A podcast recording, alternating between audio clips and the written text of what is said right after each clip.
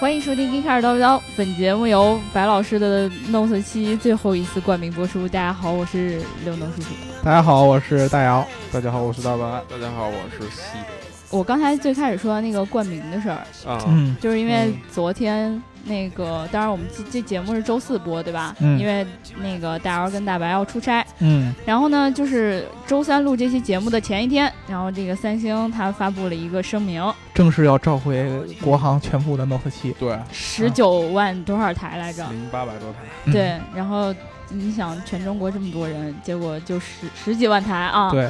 对，结果白老师的手机今天没有召回成功。对，我我本来应该是听到这个消息呢，你们都不厚道的，觉得觉得白老师应该是今天挺高兴的。对，但是大家听到这个开场的时候，觉得白老师声音还是被掏空了。对，对，嗯，就是本来觉得他应该，呃，没有回收成功，我还能用几天。对，但是感觉他没有这种愉悦。对，完全没有使用的愉悦。为什么呢？是听说这个白老师的这个手机，前两天不争气的，对，被磕了一下。对，也不知道是谁不争气。白老师气大，对吧？对。然后用手机的时候也比较这个粗线条一点。嗯，就想说我摔一下能不能摔炸了啊？从来也不带套，白老师也是都都都被你们知道了。对，结果没摔炸，摔摔摔坏了点儿。就是把这个角啊磕了个磨损的地方。对，然后结果呢，就是在这个回收的时候，人就说：“哎呀，这个三星还没有官方声明说你这个磕的有有这个破损、折旧收什么的，怎么办？对吧？我这也没法收，得等三星再出进一步的这个规定。啊，所以说现在遗憾提醒我们用户当中使用 BOM 七的各位我估计我估计没什么人，是吗？对对对，不要磕碰你们手中珍贵的 BOM 七。对，现在就放在这个盒子里边，踏踏实实的给它供起来。对，如果他们不让你回收的话，你就想办法让它炸了。呃，对，想办法让它炸了，然后炸了以后呢，你又能火，然后呢，它也不能赔两台，对吧，白老师？对，所以我们录完节目想办法让它炸一下，好吧？对，炸了我就上新闻，我们节目到时候安利我们节目。对，希望我们群里的小伙伴不要再拿这个 BOM 七来开大白老师玩笑了。大白老师心心很累了啊。对对对，已经 疲于应对你们那些无休无止的玩笑。刚开始你们在群里。关心我的时候，我还能理理你们。这两天我都懒得理你们。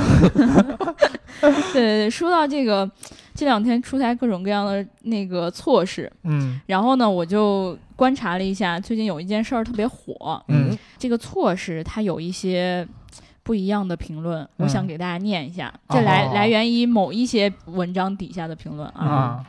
首先啊，我就看到有一条是。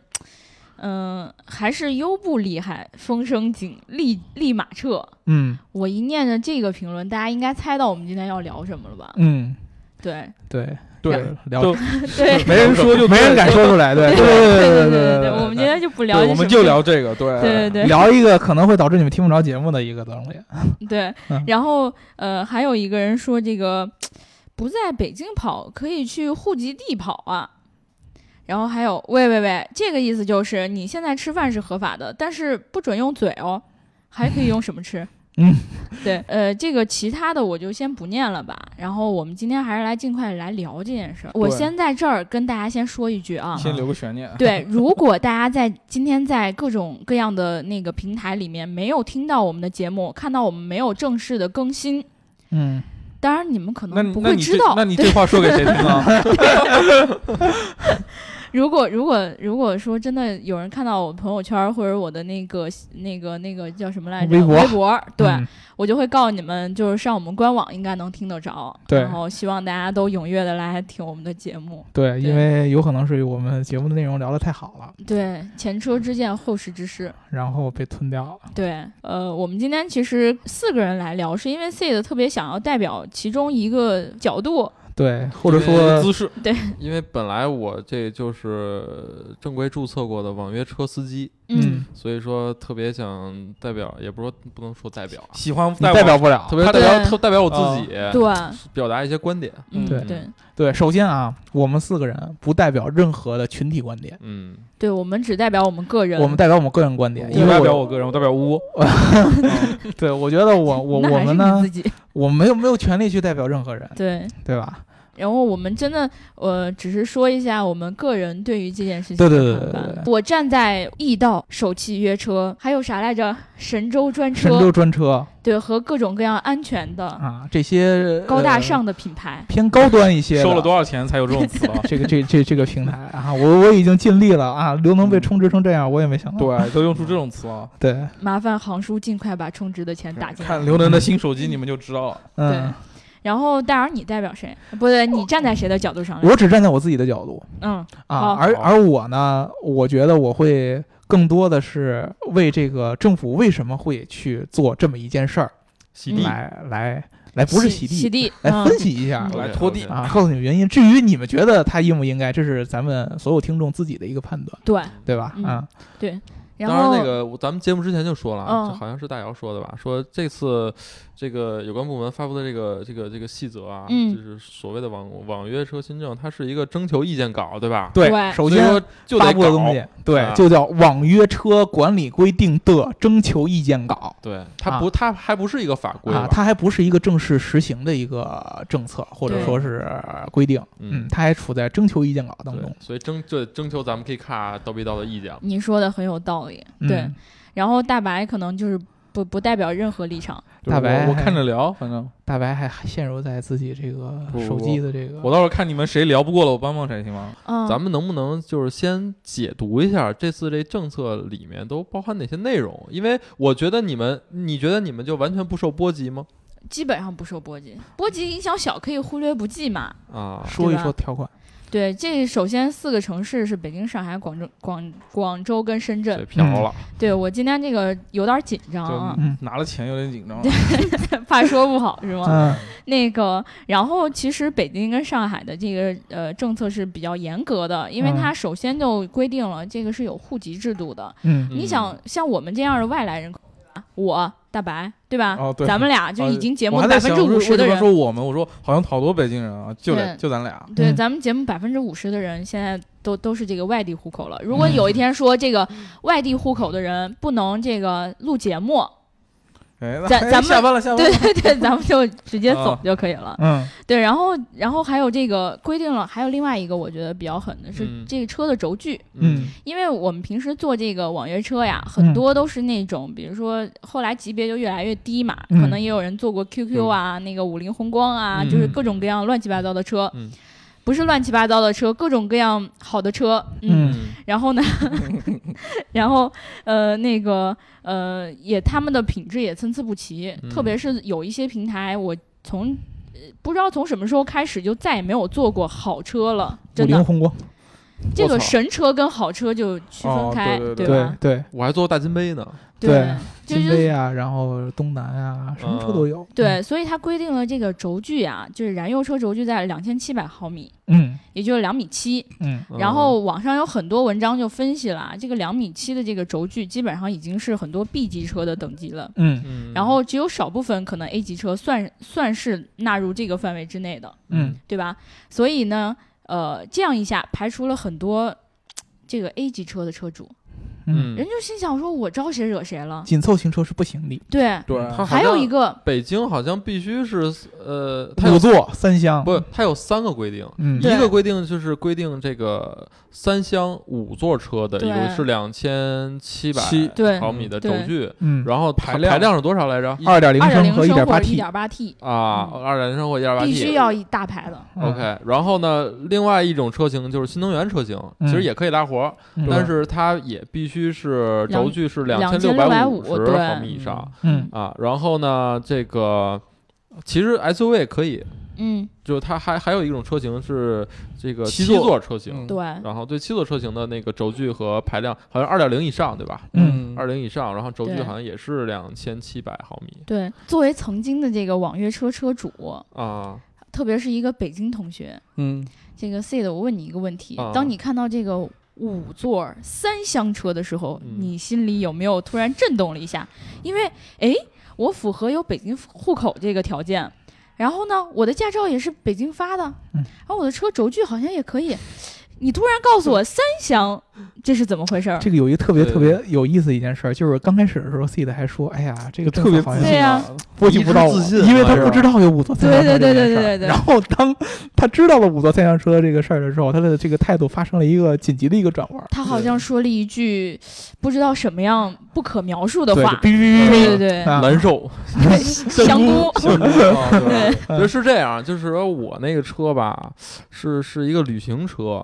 然后呢，轴距也够，然后我也是北京户口，对，刚开始还北京户口，刚开始还我居然还迷之自信呢，对吧？后来就香菇了，对。对，因为旅行车好像是不在不在这个规定之内的，所以说以后我可能就没有办法出去拉私活了。嗯，你都多久没拉过私活了？我其实背着你们一直在拉私活。就半夜三点拉的，不知道是什么活儿。对对，在车上干的活。对对。然后除此之外，就是那个深圳跟广州，它的那个规定没有那么严格，就是你不用非得是这个本地户口，你要是有居住证也可以。但像我们这种平时都不知道居住证是什么的人，你别暴露了。对，假装有，假装有。对对对对对。然后呃，它的那个车的轴距也都是两千七，然后二六五零，然后但是那个深圳它对于这个。电车，嗯，纯电动的这个车，对续航是有要求的，它必须是二百五十公里以上的。嗯，然后如果你是一个混动的车的话，就包括你呃，就要求你这个纯电的时候行驶必须在五十公里以上。嗯，这样呢又排除了很多的那种。嗯，不，我们以前可能说过的什么类似于骗补的车呀，对吧？就是你造出来又那么烂，然后又不好好开，然后那种车。哎，那这个又说回去了啊，在我们说完整个的这个法规它是如何规定的，也不是法规啊，就这个细则是如何规定的。嗯，那你就能说你们那个平台就完全不受影响吗？不是呀，但是我们这个这个平台吧，就是。车本来就好，你发现了没？受影响的占比会比较小，占比比较小。对对，你看，本来就是某一些平台现在都已经一家独大了，对吧？那这样的话，我们这些车本，我们这些小的平台本来就在夹缝中生存。嗯，现在呢，你们这一家独大的那个大，突然要被切掉两条腿了。嗯。对，还剩一条开肩，那就只剩一条腿了。对，对。然后呢？那对于我们来说，我们的影响算什么呢？对吧？我就切了一根手指头，我算什么呢？切的是腿毛，切的是腿毛。这个相当于是这个切的中腿。这个征求意见稿呢，对他们这种方式是一种肯定。对，我们一直走的这个方向高端路线是政府。对吧？那个什么的，呃，跟政府的观点是一致的，还没有跟政府的政策是一致的，因为这还是一个意见稿，还不是一个政策出来，对吧？嗯嗯。但是呢，估计是在这个 C 的这个角度来看，就是可能他这个，尤其在北京这样的城市，规定的有点太多了。对对对，我我是怎么说呢？就是我也能理解啊，就有关部门这么做的原因。但是我首先我站在这个刚才刘能叔一直没说这个网约车滴滴。滴滴，嗯嗯，我站在滴滴的角度来讲，这挺可怜的一事儿。嗯，你想啊，滴滴刚完成了对这个优步中国的收购，嗯，然后呢，花老钱，刚刚形成这个所谓的垄断啊，咱们现在不能规定它是不是垄断，但是我就是做这样的手势，他们也看不见。滴滴对，所谓的前引号垄断，后引号垄断，哎，刚刚准备开始收割了，对。这个双引号的收割，就是说他可能要哎降低对司机的补助，然后呢开始增加对用户打车的这个收费，对，然后呢以弥补他之前所烧钱大战、疯狂补贴所付出那些钱的时候，嗯，就突然就被政府给干了，嗯，对，对吧？这个我觉得这个是就挺可怜的。所以有很多网友都在说，很很同情滴滴。不是，你看我第一第一开始念的那个评论，就是 Uber 这个机制啊。啊，对，就是我，哎，我现在还卖得起价吧？我卖了，哎，跟我没关系了。对对，所以说有一个阴谋论，就是说是不是这个柳琛他的提前知道对他的消息就比柳青要灵通？这个首先就不是一个阴谋论的一个概念，这是作为一个做这个行业的商人，嗯，或者说一个企业的高管，你就应该知道的一个最基本的前瞻性，是吧？对，因为咱们之前聊节目的时候就已经说过。我我好像之前就说过，在中国，Uber 是不可能打得过滴滴的。嗯，对，嗯，这个不管是在哪，保留意见，对，这你是保留意见。包括我知道很多 Uber 的员工现在也一直在在说着 Uber 的梦想啊，怎么怎么样。嗯，这个我很赞同，对，这个梦想是对的。但是有一个很前提的一个原因，就是你 Uber 再怎么样，你也是一家外国的公司。对对，它涉及到，比如说，尤其是衣食住行嘛，这几点，嗯，这是民生问题。对对，民生被一个国外的一个公司所掌握。这个是对于中国来说，这个是不能够接受的。其实对于这个，无论是我作为这个网约车司机而言，还是说对于咱们普通老百姓而言，咱们现在每天你说谁手机里没装一 Uber，就是比出租车，他新手机你有，它就是比出租车便宜。我真我也我也没没装 Uber。前段时间那个 Uber 它那个软件有问题，我卸载了。对，现在你说 Uber 没有意义了，Uber 也就是滴滴。对对的，对吧？在中国，Uber 也就是滴滴。为什么呢？就是其实，呃。Uber 在中国的这个发展，它其实是看重这个市场，它希望推动这个市场，同时也在这个市场让这个市场成熟。他说他将来一定要在中国收割什么吗？那你觉得这公司成立之初他就不会挣钱吗？你觉得有必要吗？那他不挣钱，他干嘛要做这个事儿呢？他在全国，他在全球可以挣钱啊。怎么挣钱呀？他现在也不一定为了挣钱。如果说你现在就是想为了这个挣钱而做这个事儿，嗯，那么在中国。嗯，是不可能让他挣钱的。为什么不能让他挣钱呢？我我觉得所有的商业行为都要回归到整个商业的本质，嗯，对吧？就他一定有他自己的商业模式。你无论是通过广告也好，还是说通过，比如说你打车是是收是跟那个司机分成也好，他总是要挣钱的。对啊，所以你看现在 Uber 做了这件事儿以后，他赚不赚钱呢？不赚钱了呀，在中国不赚钱。对啊，在全球呢？那现在我还没看到。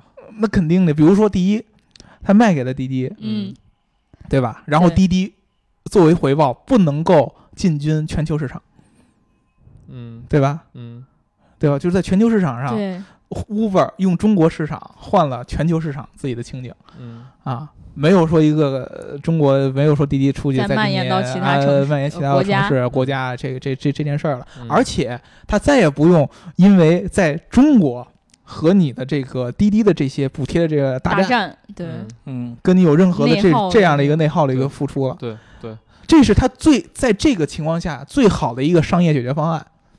对，咱们我觉得咱又扯远了，咱又聊到了这个滴滴的合并，你不要把我带话题，对，你不要转移话题。对，我在说这个新的意见稿啊，我在说大姚 the winner，我在说这个新的意见稿啊，就是站在这个老百姓或者站在网约车司机的角度来讲，它并不，它不是一个特别这个怎么，反正是一个很不合适，有有太太过于严格苛刻，对，一刀切，啊，这个这个我特别特别同意。嗯，你如果把这个个呃，征求意见稿，首先说，对，征求意见稿啊，当做最终的实行方案的话，那确实是对。太过于严格了。首先，我觉得有两个最最最最最过分的地方，一个是户籍制度，一个就是这个对车型的一个具体要求，这两个是最过分的。对，一开始 C 的没想到你会先说这种话，我有点懵了。对 对，你怎么能先赞同我的观点，然后再拿我的观点打败我？但是前提就是说，你现在没有必要喷他，因为政府并没有想把这个事儿完全给说死了。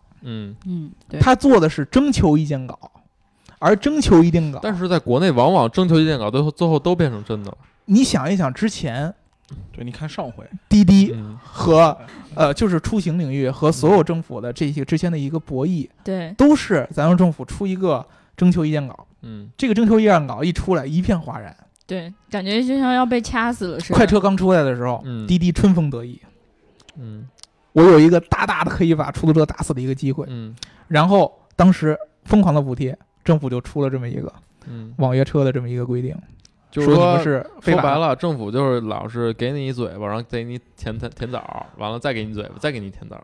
这个这个征求意见稿，政府只就要表表达四个字儿，嗯，就是蓝瘦香菇。嗯，为什么？因为很简单，这件事儿，你滴滴作为一个企业，你是嗯，怎么说呢？没有理由让政府去主动迎合你的，你是不能，你是不能期望这样的事儿出来的。因为首先，你作为企业，大家去回想一下，我们现在去做这个滴滴的快车，嗯，大部分的以这个滴滴快车为全职生活的司机，很多其实都是外来人口，对对对对对，现在北京特别特别多啊，而且是外来的牌照。对，很多很多小伙伴在群里面就表示，我现在一天打两三回车，基本上没有可能遇到北京牌照的。嗯，对，这这个我需要补充一下啊，就是说之前咱俩聊过这个话题，我有些误解，就是说。我我总跟你说，就是我身边有很多北京人，他也在开这个车。对，但后来我其实仔细琢磨了一下，我意识到这些人其实开着玩开着玩，他不是养家糊口的。对，这是姑娘养家，就像群里的女老师一样。对对，他是开着玩儿，他一定是有一个全职。嗯，而这个。全全职，我有一个正呃一个其他的一个正式的一个工作，然后呃兼职来拉，是其实是快车诞生出的一个本质。对对对。所以你的意思就是说，很多比如说就拿北京举例，很多呃外地来京就不是本北京本地人，嗯，他们是拿拿这个当一个全职的职业，然后一去养家糊口，对这个对不对？贷去去养自己的孩子，对对，这个对不对呢？符合社会的规律，这些人需要有一个工作，而且有一个收入不错的工作，对啊，对。但是我就正好出来一个问题，你滴滴把它正规化了吗？把它什么？你把这一个工作正规化了吗？比如说很简单，嗯，我要注册成为一个快车司机，嗯，我不管你是呃京籍户口还是外籍户口，嗯，你需要跟滴滴签一个劳务合同吗？有啊，有吧？对吧？他是跟那个类似于租赁公司签合同，但是不是跟滴滴？我如果说我有车，嗯，对，我直接就注册，你还需要签吗？就是你，你得把车挂到租赁公司，再把自己挂到租赁公司，然后租赁公司打包做劳务输出，再输出到滴滴那边。对啊，你之前的时候有过这个手？我那时候是确实是没有，我的其实就没有，那时候比较早，我是优的太早了，对？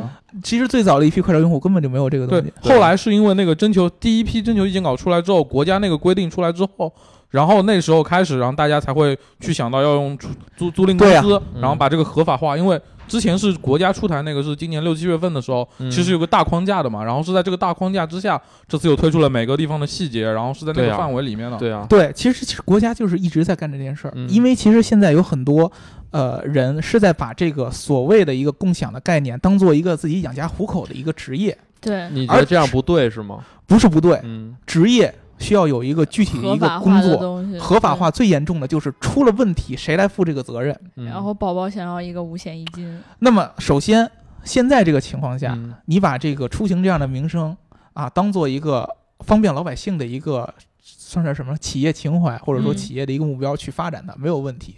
但是，一旦出了问题，以现在的情况，滴滴。一般的情况下，作为一个企业，他会首先规避自己的责任，最大限度规避自己的责自己的责任。那肯定的。对啊，你想让政府上来就说：“哎呀，我觉得你对社会的贡献很好啊，以后好处你拿着，出事我帮你背着。”不，不可能的。嗯，所以我觉得这里面就有一个博弈。嗯，就政对对于有关部门来说，他的对他的博弈就是，你是更愿意呃这个。方便大家的出行，让大家出行更方便以及更便宜，嗯，还是说，呃，你更愿意把这个锅扔给滴滴？这个是这个博弈，这个不一样。嗯，第一个是我愿意干和不愿意干，嗯，第二个我不说我愿不愿意干，嗯，是出了事儿谁背锅的问题。嗯，如果说政府不愿意干。一棒子直接打死就可以了。那可是，其实我倒是觉得这种一刀切的政策没有必要，它可以用很多其他的方式去做。因为一刀切不是政策，一刀切是一个表达方式而已。对，我就告诉你，我现在就要这样了。告诉你，我的手，赶紧想想，我的手腕有多狠。嗯，对。就是说，如果说你不主动来提你的解决方案的话，嗯，你要让我干，我就要这样，那你就别想混了。嗯，明白。之前都是这样的，告诉你，我要是这么着走下去，你就别想混了。那那他就必须得被迫应对。我知道，但是这种情况，就是又会有另外一个就是极端的原因，呃，极不是极端的后果。嗯，就是说他一旦这个真的这么执行了，或者说他这话说出来了，嗯，那我是觉得啊，他这话说出来就肯定会。就是有有下面的执行的方案，嗯，肯定是有的。然后，如果他一旦这种东西出来，那你就你像你刚才说的，嗯，很多呃，这个非非本地户籍的这些外地来京的务工人员也好，或者说就在在这个在这个就是北上广这个城市生存的这个这些人也好，那他们。就是吃吃饭的这饭碗就丢了，嗯，那你又你你又肯定我的，就是说这些人他可能呃并不是那种中产阶级，嗯，这种意见稿或者说这种想法，这种一旦形成政策实行了，那这个对于这个整个社会来说就是行。就是这一部分就完全是一个倒退。首先，咱就咱的分歧其实就在这个点上，你觉得？这个意见稿说出来是有可能是实行的。我告诉你的，我的观点就是，这个意见稿出来是绝对不可能实行的。你的意思就是，他就是表一态，他就是表一个态。要不然，他如果想好了这么着做的话，他没有必要现在告诉你一个，我这是征求意见稿。嗯，真的是没有必要。咱还仔细想想，我征求意见稿，那么一定这个政策不会是现在这个征求意见稿原封不动的实行出来的。对，而且我就感觉到，就是距离他第一次发那个征求意见稿之后。滴滴就是松散的就更厉害了，就是大家就其实也会放松，就是过一段时间发现哎没有人查了，然后这些事儿没有风口没有那么紧了，嗯，其实大家会给出自己的应对方法，嗯，对吧？其实就是这样，你想一想，你刚才说了社会不稳定因素，这个你要分几面看，有的人是把它当做正经工作来干，这个跟社会不稳定因素没有什么关系，嗯，我的意思就是说，这些大部分的这些呃快车的司机，嗯，他们的工作，嗯。是他们自己认为的一个全职工作，嗯，而在法律法规以及政策规定下面是没有一个正式的一个名号的。我觉得不是，我觉得很多人就是能挣钱就行，能挣钱就行，他无所谓，他就是说他这个钱是一定要挣的。因为我已经在一个城市城市里安家了，我我的我的老婆小孩可能都在这儿，对，所以我这个钱我一定要挣。你不让我挣这个钱，我就得想办法挣别的钱。是，所以说这帮人有可能又回过去去拉黑黑车。对，不是。但我还有一个在在想的点，就在于以前我没有觉得外地车这么多。嗯，我是最近发现它有一个疯狂式的增长。哎，我也同样对吧？那是因为进京证好办了。对对，而且还有一个点就是这些司机还有一种可能性，就是他并不是说他已经在那个城市。扎下根了，嗯，扎下根代表他以前是在北京有工作的，对吧？对对。但是他怎么就突然这么大一波司司机伴随着他的车一起来到了北京？嗯，肯定是他会觉得说这个行业，哎，比如说我兄弟。他在北京，哎，发现这个东西，我一个月挣八千，挣一万，然后他说，哎，那你要不你年后也过来，然后咱们新的可能性，对，买一辆新的车，对。吧？咱们来这儿挣钱。对，也就是说，这个他这个放松，这个这个需要大量的司机来接替这个工作，他也就带来了说这个城市会有巨大的人口再次涌进来，然后承担这一份工作。对，所以大姚说的这个应该是对这个初衷，其实和你最早的这个共享出行的概概念是有一定区别的，偏差。我觉得是这个，又回到另一个问题，就是滴滴这种模式，它是不是真的是共享经济？首先，你刚才说的，如果说我是一个全职干专车司机，嗯，然后我把它叫快车，嗯，对吧？嗯，你只不过名义上是叫快车，其实你是一个全职的专车司机，嗯，那么你还不给他上保险，嗯，其实你就是在用共享交通的名义去捞他的好处，但是规避你自己承担的责任。嗯，对，我觉得从另一个角度来讲，我同意你这点啊，就是说滴滴，我保持保留意见。他说他自己是共享经济，因为我们可以看，我忘了是高德还是百度的那个指数啊。其实有了滴滴之后，或者说滴滴在大量的发展的时期，其实城市的交通是越来越拥堵的。嗯，其实就这么说，真正的共享经济只有顺风车。但是你发现这次的新就是他对合成也有了要求，对啊，他做顺风车也有要求，就是因为他已经很多人对钻了这个顺风车上班一次下班一次，你还有几次呢？对啊，OK，因为政府很简单，他觉得啊，我如果说定一个很细化的东西，嗯，首先我要是定错了，定好了还好，皆大欢喜。对对对，我定错了，既把这个老百姓的舆论都引到我身上来了，然后我又没把这事儿往好了干。对对，我是从得势上和得得利上都不行。嗯，那么我最好的方式就是我让一个本来就干这事儿的人去定。对你去想你该怎么办，我就做的，我就我我就在后边我推动这件事儿就行，就是宏观调控嘛。嗯啊，我来我来我我来我来告诉你，嗯，你现在需要干这个事儿，对，你具体怎你怎么干，我不给你一个具体的方案，我只告诉你一个态度。嗯。就是我要干，我就只能这么干，因为我也不懂。嗯啊，这咱你要说这种老百姓说你政府一定要学习，具体怎么怎么着，这个你就，嗯，就就我觉得就别想了。所以说嘛，他其实就是在用这个所谓的这个征求意见稿来表明一个自己的一个态度。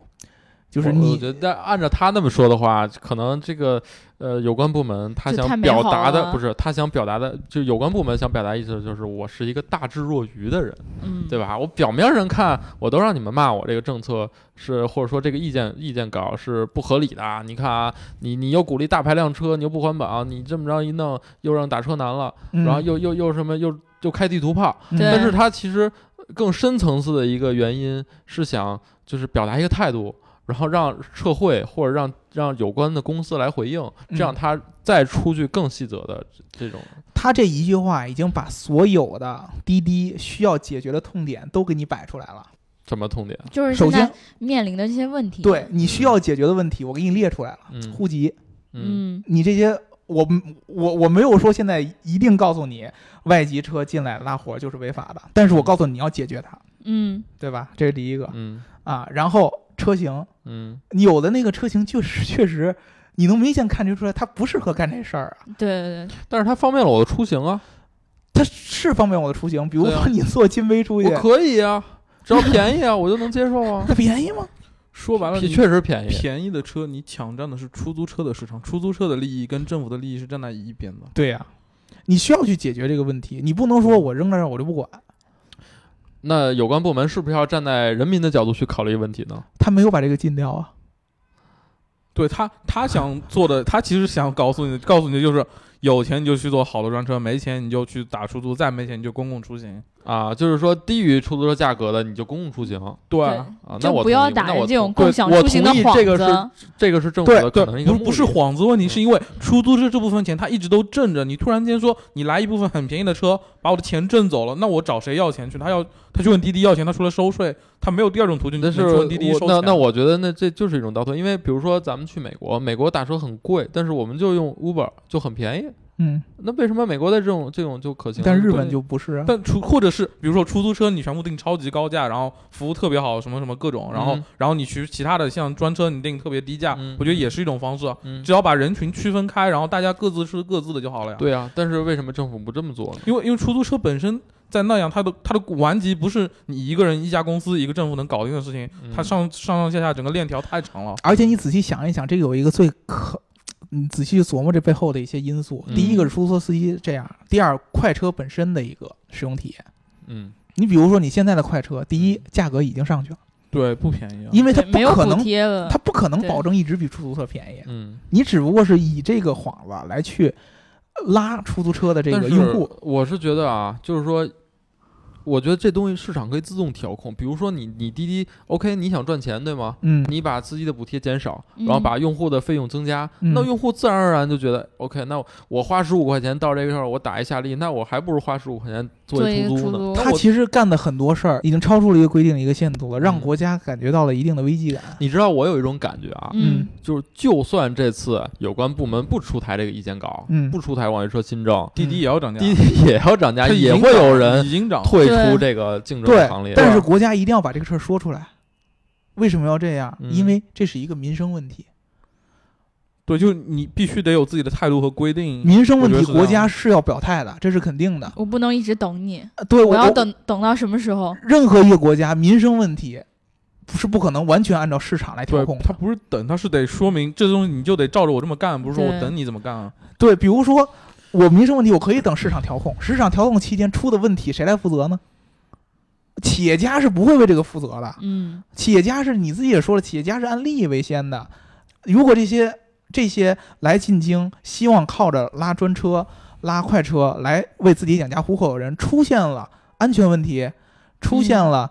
呃，各种各样的问题，他此此前他不会去想，他自己不会去想的。不，但是我我同意你之前说的那个政府的那种，不就有关部门的那种态度，但是我不同意这点啊，就是说你不能去猜测这个人他会不会做坏事儿。哦，对，这个是他不是去做坏事儿，那他是什么呢？他出了问题，比如说我现在经常遇到说他出，那为什么他能出问题，北京人就不能出问题呢？不是，不是北京不北京的问问题，快车的人，嗯，开车。他没有心，我没说他要存心做坏事儿。嗯，我开车出了车祸，嗯，比如说我就驾龄一年，我驾龄半年，我开车出了车祸，嗯，我找谁去？驾龄这个我同意，但是他们这个对这个一个问题，对谁负责呢？不是，就是他如果说政府不表态，老百姓第一个事儿怪滴滴，会有可能。对我在你平台上出事儿，肯定找滴滴。对，然后就是找政府，滴滴说我不管，没有法律规定这些事儿，那就立马就可以。再去找谁呢？政府如果不说这句话，对不对？那倒是。我记得好多司机会说，如果说你刚拿到驾照，你觉得没有机会练车，那你就注册一个那个快车司机，然后去练手啊。真的，我听过这个话。对我的观点就是说，如果你有关部门去限制这个驾龄，那我同意的。我就是我刚刚跟你说了，有关部门不会主动去限制这么细的东西。你这个就相当于这个算是一刀切，你懂吗？这是我给你调控的太多了。嗯。但现在出的那个征求意见稿里是有三年假的这个说法。对呀，我就告诉你，我是征求意见稿。嗯，你懂吗？嗯，你应该去。你既然你说你更懂，那么你告诉我一个你觉得更合适的解决方案。我觉得咱聊这么多啊，他不是说征求意见稿吗？啊，现在咱每个人就发表一下对这个征求意见稿的意见，好吗？我觉得征求意见稿的意见就是说，说白了，嗯，他把我们刚才说的户籍制度，嗯，我刚才说的车型，嗯，这些限制去掉。换成一个滴滴出台的，他觉得他可以一个规范化的一个具体的一个条款，你觉得这个太狠，对不对？嗯，我就是让为了让你觉得他狠，嗯，因为你要让我干的话，我只能这么一刀砍。那你得告诉我一个你觉得更合理的解决方案，然后我们来商量。比如说户籍制度出来以后，你要不要给这些户籍人数上一些属于他们自己的福利？如果说你是全职拉的，他有没有保险？对，或者说如果有有，如果说它不是全职拉的，嗯，那么你的这个快，你的这个轿车的 A P P 上是不是要有一定的区别？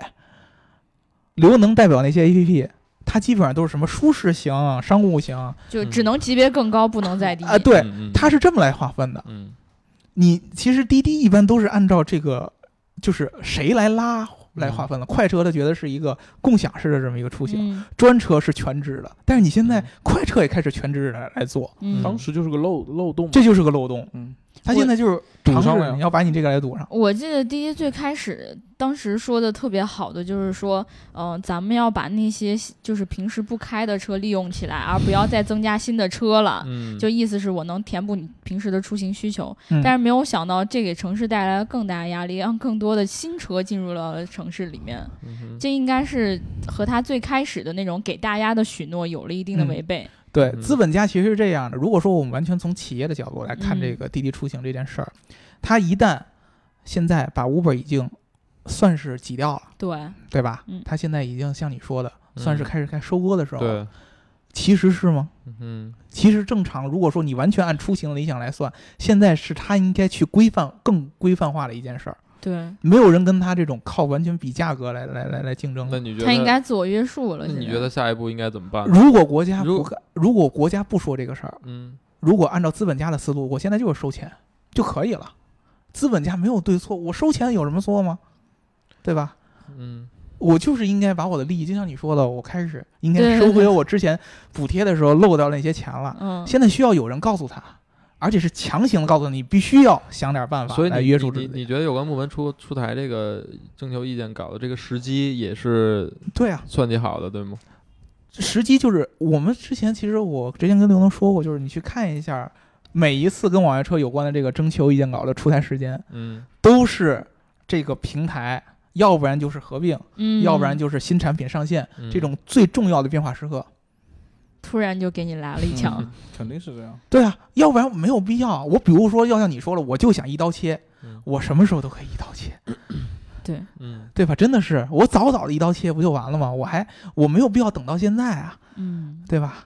对于我来说啊，如果真的这个一战稿成真了，那我自己首先肯定会受到很大影响。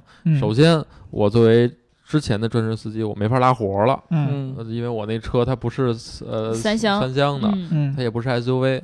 第二呢，我作为这个专车呃 App 的用户，嗯，我可能就用不了了，嗯，不是用不了了，是我不会用了，因为肯定会越来越贵，对，比出租车还贵，还不如打出租。对，而且这个供给发生了变化，打车一定会变得越来越难，对，就变成卖方市场了。对对，但是理性的想一想。有时候就像你说的啊，就是，就是就比如说你打不起出租车，你花不起那钱，那可能这些这这些人就得坐公公公共交通出行，就应该坐公共交通出行。但是又由于我们城市现在这种，尤其北京的公共交通不是非常的理想，对，所以说让我出行就会变得很困难。首先是这样啊，那你是被惯坏了。我觉得被惯坏了。我觉得咱们中国的老百姓确实是，我大白说这句话，我特别特别同意。嗯啊，美国，嗯，首先它的拥挤程度。很多人很多人说，哎，不屑于的把人口说一个事儿。然后咱们去，就是你们去日本去看一下他们的那个出租车，第一怪兽贵。我戴然我知道啊，你我知道你要往下说什么，我知道你要往下说，但是问题就是北京太他妈大了，我每天上班我都要那么远的距离，然后我倒倒好几趟车。你知道日本还有从别的城市去东京上班的人吗？坐新干线？对，日日本是个例外，因为日本人确实是。这就是因为我我确实我服你这个，其实反映出一个咱们咱们中国互联网思维的一个核心。嗯，用户是网，嗯，对对吧？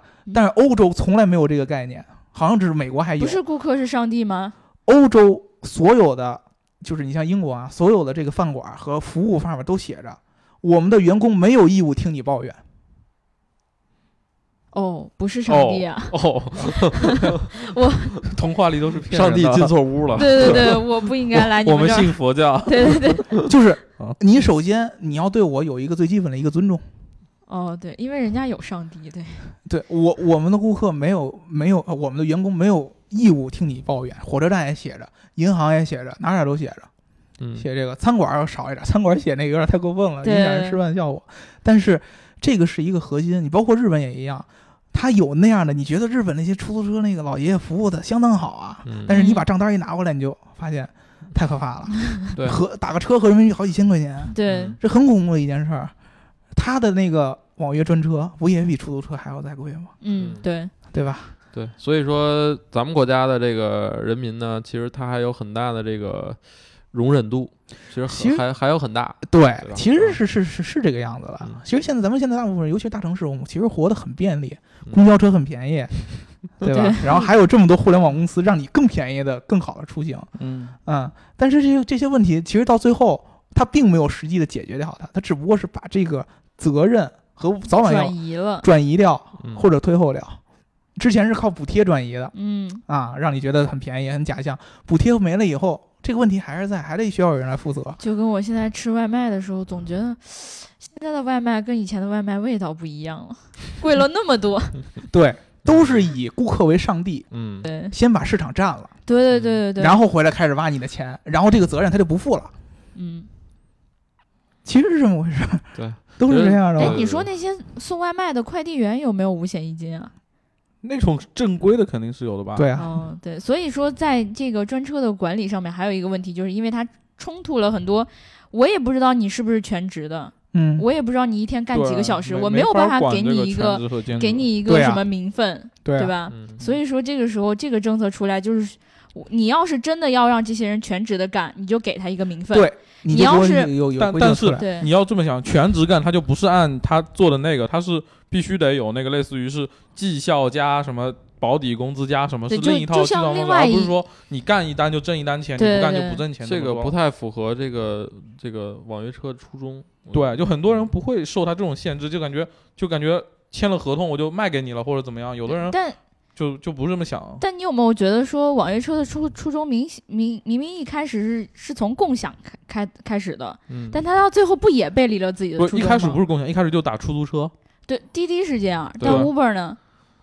他现在他以出行来标榜自己吧？对他们现在是说白，那个是给投资人看，不是给你看的，还是啊？嗯，给资本看的呀。给这所以说，白老师你是认识很清晰的一个人，专业不好意思，不一定 所有的用户都这么想。对，有多少用户相信滴滴是在为出行真正改变而做努力？滴滴确实改变了出行，确实改变大家出行习惯，也方便了大家的出行。是，嗯，但是我觉得，就像你说，他可能就是他他。他这个改变太快了，幸福来的太快了，所以他有一些副作用，就是慢慢去消化。首先一一下子太宠你了，然后突然对你不好了，就跟你找你男朋友，对你蜜月期，然后过了，然后就我操，你不你不爱我了，然后就这样。你刚才说那个很对，就是最早最早说了，他们是一个企业，对商商业公司，商业没有没有理由被一个我们所谓的一个什么。哎，说的太虚的是什么社会责任感啊，所绑架的，嗯，对吧？我会为了社会不相信这种标榜公益。对啊，对啊，对，这个是没有意义的。我以前特别蠢，总是相信。对，现在我就你甚至都你甚至都没有理由去批判他。你说，哎，你这个人企业没有社会责任感。我觉得就是商业挺好的，因为商业可以推进整个技术。对啊，对啊，就是这样。商业推动推动技术是因为它是商业，嗯，它才能推动。是啊，但是商业如果说没有一些任何社会责任感去限制的去推动商业，所以这时候需要跟政府配合着来。对啊，对，政府就告诉你，你该配合我了。嗯，第一次你出台，你想风光。我觉得我搂不回来了，我就得发一个征求意见稿搂回来，相互牵制，相互推进，对吧？对啊，这次明显的嘛，就是你又相互牵制，螺螺螺旋式上升，螺旋式上，哎，波浪式前进，没错没错。对，你觉得高度还是我高？对，拔得高，白老师还是高。对，所以说其实你看那会儿无法退出，就是他觉得我没法跟你来玩这一套东西。对，嗯。对，因为玩这套东西，我有一个本质的一个区别，就是我不是一个外资公司，我怎么跟你玩这个呀？你可政府你怎么着？我就是再配合你，我又对啊，国情不同，国情不同。对啊，嗯，就你骨子里流的不是中国的血，不好意思。对啊，对啊，这是这是天生吃亏的一件事，好吧？外国人小孩儿。对啊，而且是这么重要的一个领域，对不对？嗯，所以说，其实我觉得，尤其是咱们用户来说，嗯，你去看待这个。呃，看待这个征求意见稿，你不要去把它当做一个已经实行的一个方案来看。我们这个节目的宗旨就是告诉大家，什么事儿你都不要当真了。呃，如果说他有一天的那个实施的下下个月一号就可以当政策出来了，你可以去当真。对啊，那会儿肯定也不会像现在这么松，那是不可能的。嗯，但是严。不是他的意思是现在市场这么松，对，现在市场这么松是不可能的。但是呢，也不会像他这个征求意见稿时候这么严。大家听好了，如果到时候下个月一号特别特别严的话，我可以，我我脸在这儿了，你可以来打我。朝外 SOHO 啊，来站在广场上等着大家打朝外 SOHO 来是打你的多还是打我的多？打你的多呀，是吗？没事，我出差了。来来找你是打脸，来找他就不知道打什么了。对对，我也觉得是。对了，那个就是我刚才还想说什么来着？哦，你们，你你收了钱，你把活得干完，对吧？对对对，说的对，说完，不然就想不起来了。嗯，如果我有一天真的想起来了，你就补上去。对，自己录一段，然后剪到节目。对对对对对对。当年有一期节目，我想过这样一个段儿。你当时就当年有一期节目，我是有多老？那是八十年前了。对，我没想着自己活那么久。我现在八十六了。那个，我们今天这一期就聊到这儿吧。聊到这儿，对，因为我们在前面也表达充分表达了自己的观点、自己的想法。嗯，虽然说，呃，我们的观点一般都是狭隘和有偏见的，都是很主观的。对对对对对。然后也希望就是听我们节目的小伙伴不要就是仗着我们的观点去教育别人。对对对，对吧？因为这种这种观点就是自己。